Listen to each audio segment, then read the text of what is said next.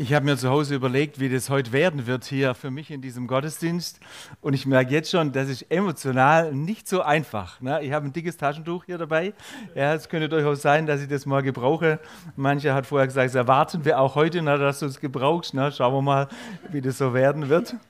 Ja, meine letzte Predigt heute in dieser Gemeinde, als Pastor dieser Gemeinde. Ich hoffe schon, dass ich noch später auch mal predigen werde hier äh, in anderer Funktion, aber als Pastor dieser Gemeinde tatsächlich die letzte Predigt hier. Und ich habe mir lange überlegt, was ich heute predigen werde.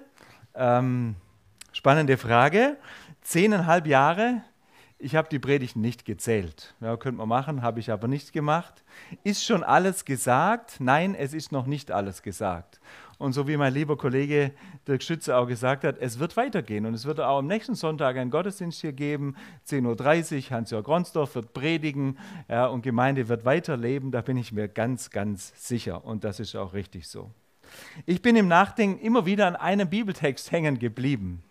Ähm, über den ich selbst hier schon einmal gepredigt habe, genauer gesagt, über den ich schon dreimal hier gepredigt habe ist, glaube ich, der Bibeltext, über den ich am häufigsten hier gepredigt habe. Ich weiß nicht, warum er mir jetzt wieder in den Sinn kam, aber es war über Wochen immer der gleiche Text und es gab so einige Hinweise darauf, ja, dieser Text ist genau der richtige für heute. Ich habe ihn gepredigt bei meiner Vorstellungspredigt hier im Jahr 2013. Das ist schon eine ganze Zeit her. Ich habe ihn gepredigt im Jahr 2018 und dann war er nochmal Perikopentext im Jahr 2022. Und dann heute noch einmal.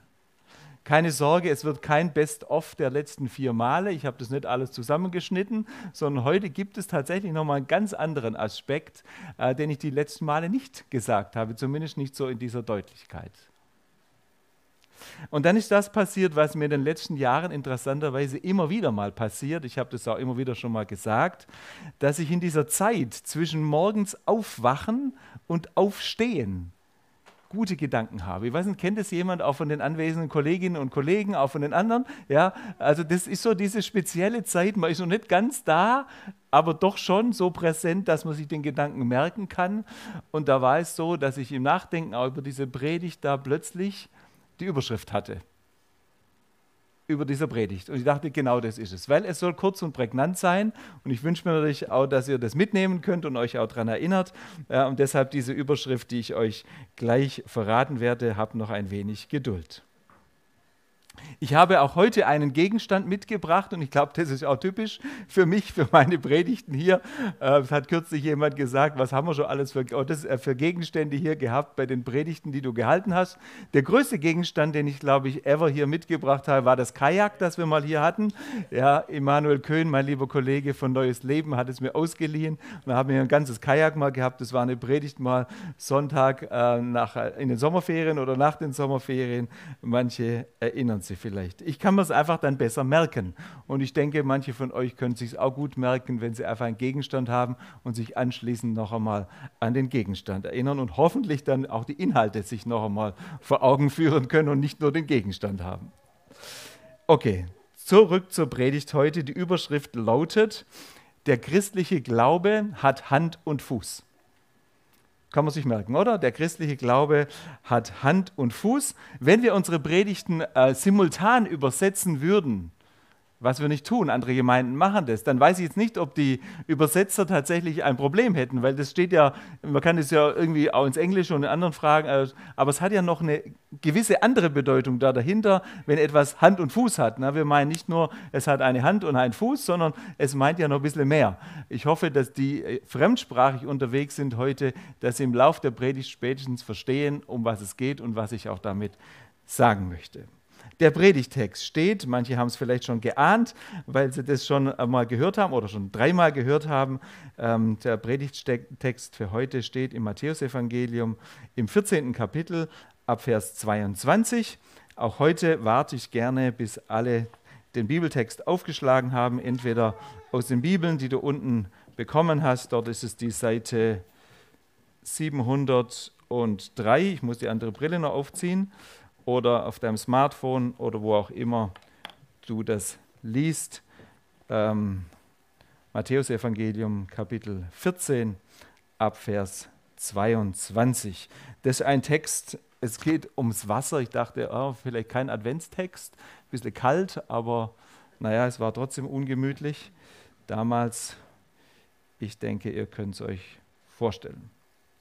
Matthäus Evangelium Kapitel 14 Abvers 22. Nun drängte Jesus die Jünger unverzüglich ins Boot zu steigen und ihm ans andere Ufer vorauszufahren. Er wollte inzwischen die Leute entlassen, damit sie nach Hause gehen konnten.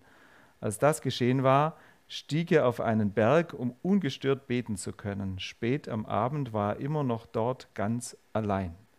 Das, das, Boot befand sich schon weit draußen auf dem See und hatte schwer mit den Wellen zu kämpfen, weil ein starker Gegenwind aufgekommen war.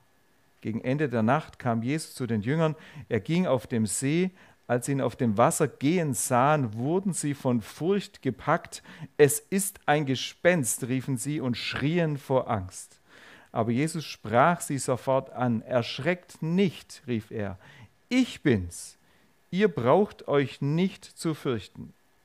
Da sagte Petrus, Herr, wenn du es bist, dann befiehl mir, auf dem Wasser zu dir zu kommen. Komm, sagte Jesus. Petrus stieg aus dem Boot und ging auf dem Wasser auf Jesus zu. Doch als er merkte, wie heftig der Sturm war, fürchtete er sich. Er begann zu sinken. Herr, schrie er, rette mich. Sofort streckte Jesus seine Hand aus und hielt ihn fest. Du Kleingläubiger, sagte er, warum hast du gezweifelt? Dann stiegen beide ins Boot, und der Sturm legte sich, und alle, die im Boot waren, warfen sich vor Jesus nieder und sagten, Du bist wirklich Gottes Sohn. Ich habe vieles zu diesem Bibeltext in den letzten drei Predigten schon gesagt. Äh, wer sie gerne nochmal nachlesen möchte, kann gerne die Manuskripte haben. Auch in den letzten Jahren haben wir die Gottesdienste auch noch online auf unserem YouTube-Kanal. Kannst du ein bisschen durchgucken und irgendwann wirst du sie finden und kannst tatsächlich auch nochmal anschauen. Heute geht es nur um zwei Dinge. Man kann dazu ganz viel sagen. Heute geht es nur um zwei Dinge, nämlich um Hand und Fuß.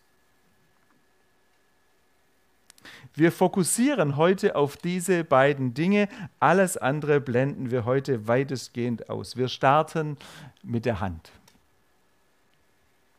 Wenn du beschreiben solltest oder erklären, wer dieser Jesus, Gottes Sohn ist, dann kannst du das auf ganz verschiedene Art und Weise tun und ausdrücken.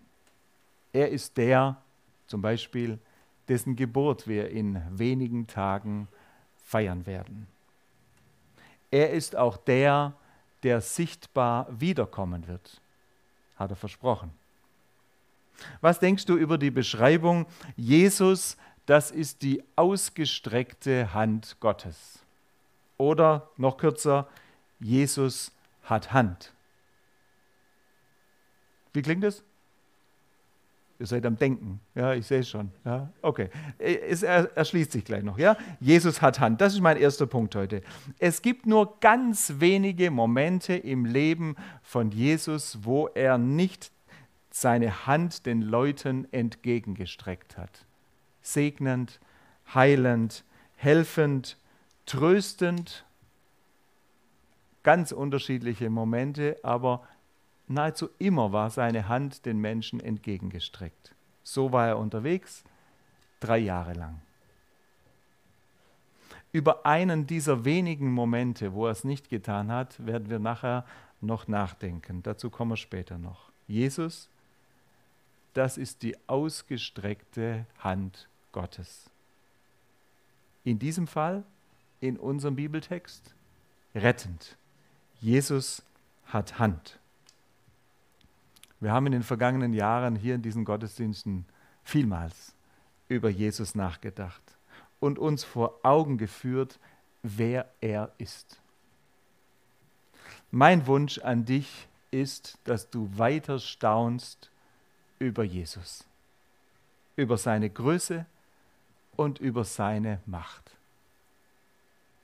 Vielleicht bist du ganz am Anfang dieses Weges mit Jesus und du entdeckst gerade zum ersten Mal, wer er ist, wie er Dinge und Umstände in deinem Leben heilt und ordnet und dein Herz darüber weich macht. Manchmal tut er das ganz ohne dich manchmal tut er es mit dir, manchmal spektakulär und manchmal auch ganz unaufgeregt und langsam. Aber immer für dich, immer für dich. Du kannst nie groß genug über Jesus denken. Das gilt mir genauso. Ich kann es auch nicht. Mein Wunsch ist, dass du weiter staunst über die Größe und Macht von Jesus. Mein Wunsch ist, dass ihr als Gemeinde weiter staunt über die Größe und Macht von Jesus. Mein Wunsch ist, dass wir alle weiter staunen über die Größe und Macht von Jesus. Sein Arm ist nie zu kurz, seine Hand greift nie ins Leere. Schon gar nicht, wenn er seine Hand nach deiner Hand ausstreckt. Und das tut er so liebend gerne. Er will dich führen und leiten. In den guten und auch in den schweren Tagen. Auch mittendrin im Sturm ist er da und davon schreibt er dieser Bibeltext. Er will dich retten. Er tut es sogar. Er tut es sogar. Damals diesen Petrus, der am Absaufen war auf dem See Genezareth, seither rettet er jeden Menschen, der ihm die Hand reicht und sich von ihm festhalten lässt. Er rettet jeden Einzelnen. Keinen einzigen hat er noch losgelassen, der ihm die Hand entgegenstreckt. Welch ein Gott Jesus. Welch ein Mensch Jesus, der auch in den Stürmen des Lebens einfach da ist und eben gerade in den stürmischen Zeiten sich nicht verabschiedet, vorübergehend verschwindet, bis alles wieder ruhig und glatt läuft und dann plötzlich wieder geschniegelt und gebügelt da vor dir steht und sagt, so Freunde, alles in Ordnung. Nein, so ist er nicht. Jesus ist da, wenn nicht alles klar ist, wenn es stürmisch ist, wenn du vor lauter Wellen keinen Grund mehr siehst und es auch wirklich schwierig ist, wenn du keinen Grund mehr unter den Füßen hast. Jesus hat Hand. Zweitens, Petrus hat Fuß. Wir könnten jetzt zuerst wieder diskutieren, was zuerst da war, Henne oder Ei. Ja, diese Diskussion kann man ja führen. Äh, wir könnten auch diskutieren, Hand oder Fuß. Na, was war zuerst da? Äh, wenn du Freude darüber wenn du Freude daran hast, darüber nachzudenken, dann tu es. Ja, kein Problem. Ich denke, beides gehört zusammen. Hand und Fuß. Beides gehört zusammen, Hand und Fuß. Und beide gehören zusammen. Jesus und Petrus.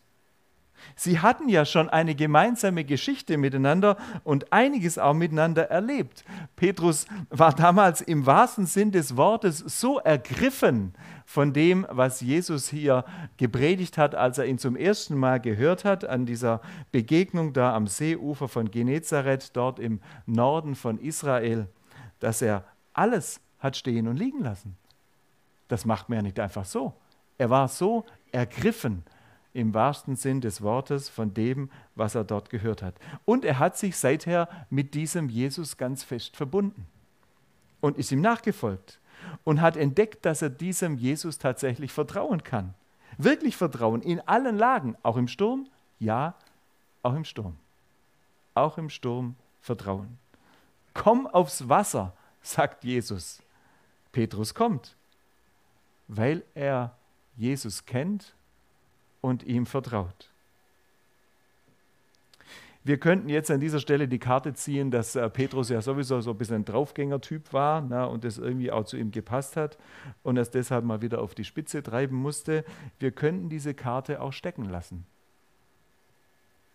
und einfach wahrnehmen, dass Petrus Jesus vertraut hat und seinen Fuß aufs Wasser gesetzt hat. Der christliche Glaube hat Hand und Fuß. Hand und Fuß gehören zusammen. Jesus streckt uns seine Hand entgegen bis heute, dir und mir. Ja, so ist es. Jesus hat Hand. Manche haben schon eingeschlagen. Davon sitzen auch einige hier. Es sind aber immer noch viel zu wenige. Es sind noch immer viel zu wenige. Es dürfen noch viel mehr werden und es werden noch viel mehr werden. Das wird das Beste sein, was jedem passieren kann, mit Jesus durchs Leben zu gehen. Auch in dieser Gemeinde werden Menschen in Zukunft in die Hand von Jesus einschlagen. Da bin ich mir sicher. Menschen werden zum persönlichen Glauben an Jesus Christus finden. Ja klar. Warum denn nicht? Logisch. Und es wird große Freude sein, das alles mitzuerleben, so wie es in der Vergangenheit auch schon große Freude war, als das passiert ist. Und wir so vieles überlegt und auch umgesetzt haben, wie das heute gestaltet werden kann, dass äh, Menschen verstehen, wer dieser Jesus für sie persönlich ist und was er mit ihrem Leben heute zu tun hat. Vielleicht ist gerade heute der richtige Zeitpunkt für dich. Ähm, und ich bin auch heute gern so bereit, im Gespräch mit dir, lass den Kuchen stehen. Na, das ist viel wichtiger, dass ein Mensch Frieden mit Gott findet und in die ausgestreckte Hand von Jesus einschlägt. Na, Kuchen können wir auch später noch essen, aber diese Frage ist ganz entscheidend wichtig. Wir könnten jetzt ganz viel aufzählen von dem, was wir in den vergangenen Jahren hier miteinander erlebt haben. So viel Schönes worauf ich sehr gerne zurückschaue. Und euch von Herzen danke, dass ihr euch darauf eingelassen habt und mitgemacht habt ähm, und mitgegangen seid, weil ihr auch erleben wolltet, wie schön und wichtig es ist, dass Menschen in die Hand von Jesus einschlagen und sich halten lassen. Das ist jedes Mal ein Fest. Ich wünsche euch viele solcher Freudenfeste, wenn Menschen ein Leben mit Gott beginnen, weil Jesus Hand hat. Und dann der Fuß. Der Fuß von Petrus. Auf diesem Bild, wunderschön dargestellt, und wer bei meiner Einführung im Jahr 2013 da war, der hat dieses Bild schon einmal gesehen, weil das habe ich dort geschenkt bekommen von Bernd Fischer, damals Vorsitzender der Evangelischen Allianz. Und wenn ich recht weiß, Gerd Wagentin, dann hat es jemand aus deiner Familie gemalt. Das müsste ich heute noch rausfinden, das können wir nachher noch ins Gespräch bringen. Dieses Bild hing jahrelang bei uns an einer Wand, so lange, dass es schon einen schwarzen, dunklen Rand drumherum gab, bis man dann mal renoviert hat und dann wieder dahinter schön gestrichen wurde. Aber es begleitet mich jetzt schon viele Jahre, dieses schöne Bild, weil es sehr eindrücklich ist. Petrus hat Fuß. Ich stelle es mal wieder nach da unten.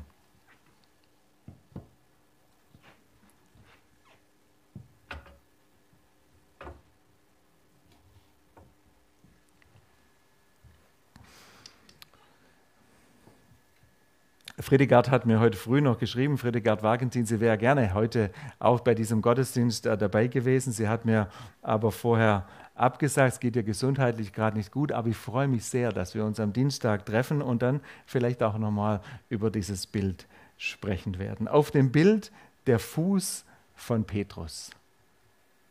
Hand und Fuß gehören zusammen. Der christliche Glaube hat Hand und Fuß. Und natürlich habe ich auch unsere Füße dabei im Blick und nicht nur den Fuß von Petrus.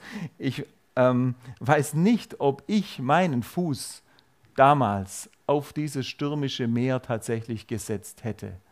Ich bin in manchen Bereichen mutig und bereit, auch ein Risiko einzugehen. Na, in der Gemeinde ist das Risiko meistens überschaubar, dass wir eingehen und der Schaden, der entstehen kann, wenn wir etwas wagen, auch abzuschätzen. Und wir haben es, Gott sei es gedankt, nicht erleben müssen, dass Schaden entstanden ist bei den Risiken, die wir eingegangen sind. Danke von Herzen für die Ermutigung von euch bei so manchen Schritten, die wir gegangen sind und den Fuß aufs Wasser gesetzt haben, ohne zu wissen, was dann passiert. So manches Mal habe ich das Haus verlassen zu Hause in Ottmarshausen, nicht wissend, wie ich abends wieder heimkommen werde und wie dann die Erfahrungen sein werden, die wir im Lauf des Tages hier miteinander gemacht haben. Das waren spannende Momente, wenn man morgens gegangen ist, sich manches überlegt und ausgedacht hatte, aber es doch nicht wusste, weil es doch immer so war, dass es schlussendlich auch an manchen Stellen wie Gehen auf Wasser war. Wie schön und ermutigend war es jedes Mal für mich zu erleben, dass ich ganz selten alleine unterwegs war. sondern viele da, die mit mir Schritte gewagt haben und auch Schritte gegangen sind. Im Vertrauen auf Gottes helfende Hand.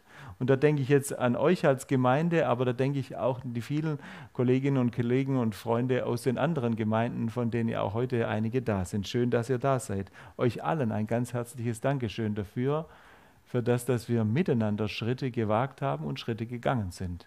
Im Vertrauen auf Gottes, auf Jesu Hand, die da ist. Was wünsche ich euch Füßen. Mein wichtigster Wunsch bleibt in Bewegung. Bleibt in Bewegung. Auf Jesus hin und zu Jesus hin. Die Versuchung ist sehr groß und es ist ja auch sowas von verständlich, sich zu verkriechen im Boot, ihr Lieben. Also ich hätte mich wahrscheinlich auch verkrochen damals im Boot. Bei dem Sturm. In einer dieser Predigten habe ich mal erzählt, wie ich mal seekrank wurde. Das ist nicht witzig. Dieses Gefühl fragt meine Familie, vor allem meinen jüngeren Sohn, wie es dem Vater damals ging. Ja? Also die Versuchung, sich zurückzuziehen in Gefahr, ist sehr groß. Und deshalb mein Wunsch an euch, bleibt in Bewegung. Zieht euch nicht zurück, auch wenn die Herausforderungen ringsum groß werden. Vielleicht werden sie noch größer werden. Aber zieht euch nicht zurück, sondern bleibt in Bewegung. Auf Jesus hin und zu Jesus hin. Wo werdet ihr ihn finden? An ganz verschiedenen Orten. Ein Ort, da ist er ganz sicher zu finden, in eurer persönlichen Stille. Nur du und Jesus, ganz allein. Dieser Ort ist so manches Mal schwer zu finden, weil wir ihn nicht suchen. Zumindest mir geht es so. Ich hoffe, dass ich in meiner neuen Tätigkeit noch andere Formen finde und Wege finde und auch einübe, dass ich diese Orte der Stille häufiger suche und finden will. Ich glaube, es ist häufig eine Frage des Willens. Wo werdet ihr Jesus sonst noch finden? Na, bei den Menschen. Jesus ist und bleibt der Menschenfreund. Das haben ihm manche auch zum Vorwurf gemacht. Na, er war schon damals gerne mit den Zöllnern und Sündern. Na, heute müssen wir überlegen, Zöllner sind jetzt eigentlich ganz nette Menschen, da waren sie vielleicht damals auch, aber müssen wir überlegen, was sind es heute für Menschen, na, wo er zu finden ist. Er liebt sie immer noch. Er liebt sie immer noch. Wir lieben sie allermeist nicht so sehr wie Jesus. Und das ist unser Problem. Wir lieben sie noch nicht so sehr wie Jesus, weil wir dürfen das lernen und Menschen lieb gewinnen. Hier dürfen wir weiter lernen, Menschen lieb zu haben. Eine große und eine schöne Aufgabe, Menschen lieb haben. Jesus ist besonders, glaube ich, auch da zu finden, wo Menschen getrennt sind und unversöhnt sind.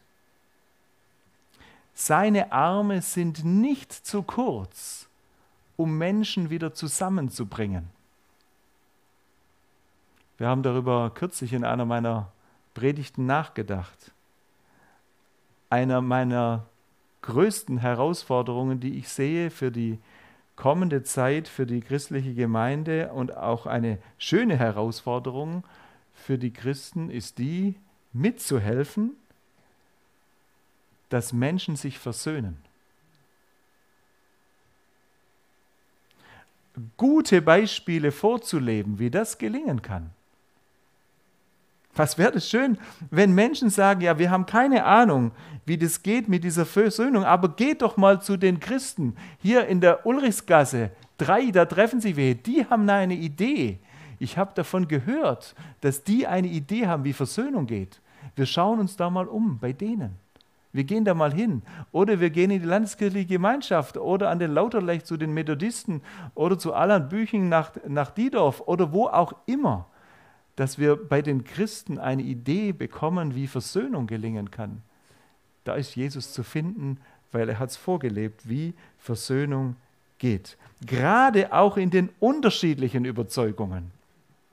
Und ihr, die zum ersten Mal hier seid und diese Gemeinde so erlebt, glaubt doch nicht, dass hier alle gleich denken. Das ist bei den anderen Gemeinden so. Ne? Da sind alle ganz gleich und immer im Frieden. Ja? Bei uns ist es meistens so. Ja? Was lacht ihr Kollegen jetzt? Ja, habe ich nicht die Wahrheit gesagt. Okay, steht auch nicht im Manuskript. Okay. Ich wünsche mir es wirklich von Herzen, dass unsere Friedensstadt Augsburg in dieser Weise wirklich eine Friedensstadt wird, immer mehr wird. Und dass die Christen da ganz vorne mit dabei sind, weil sie eine Idee leben, wie Versöhnung geht. Innerhalb der Gemeinde und auch ausstrahlend nach außen. Was wäre das schön? Träumst du mit? Ja, ich träume davon und ich möchte nicht, dass es nur ein Traum bleibt, sondern ich wünsche mir sehr, dass es Realität wird. Versöhnung ist das Schönste, was ein Mensch erleben kann. Zuerst natürlich die Versöhnung mit Gott. Darüber haben wir vorher schon nachgedacht. Du ergreifst die ausgestreckte Hand Gottes, die er dir entgegenstreckt in Jesus. Du beginnst ein Leben mit Gott und dann setzt du dich ein für die Versöhnung untereinander. Das geht eigentlich gar nicht das eine ohne das andere. Es gehört zusammen. Auch dazu könnten wir jetzt einige Beispiele aus den vergangenen Jahren hier aufzählen und ich danke euch an dieser Stelle auch herzlich für eure Füße, die ihr euch aufgemacht habt, auch zu mir und wir Versöhnung erleben und, und feiern konnten. Ganz besondere Momente für mich. Danke für eure ausgestreckten Hände, die bereit waren, auch zur Versöhnung mit mir, wo ich schuldig geworden bin an euch. Und ich hoffe, ich habe mich in den letzten Tagen da sehr bemüht, auch Gespräche zu führen und Menschen zu besuchen. Und ja, ich hoffe nicht, dass irgendwo was offen ist. Und wenn du den Eindruck hast, dass noch was offen ist, dann melde dich einfach und wir feiern miteinander Versöhnung. Würde mich sehr freuen. Ich wünsche euch, dass das so weitergeht und immer mehr wird. Darüber habe ich, wie gesagt, kürzlich hier gepredigt. Welch eine große und wichtige und schöne Aufgabe, die weit hinausgeht über unsere eigene Gemeinde. Wie schön, dass in den letzten Wochen zweimal Missionare da waren, die uns erzählt haben aus anderen Bereichen dieser Erde, wie es dort gelingt, dass Menschen mit Gott versöhnt werden und welchen Beitrag sie dort leisten, dass das geschieht. Diese Aufgabe ist so groß, dass wir es nicht alleine schaffen. Sie kann und sie wird nur zusammen mit Jesus gelingen. So ist es. Der christliche Glaube hat Hand und Fuß. Hand und Fuß gehören zusammen. Gott segne euch reichlich. Er hält euch weiter an seiner guten Hand. Ihr könnt in Bewegung bleiben, auch im Sturm. Jesus ist da. Amen. Amen.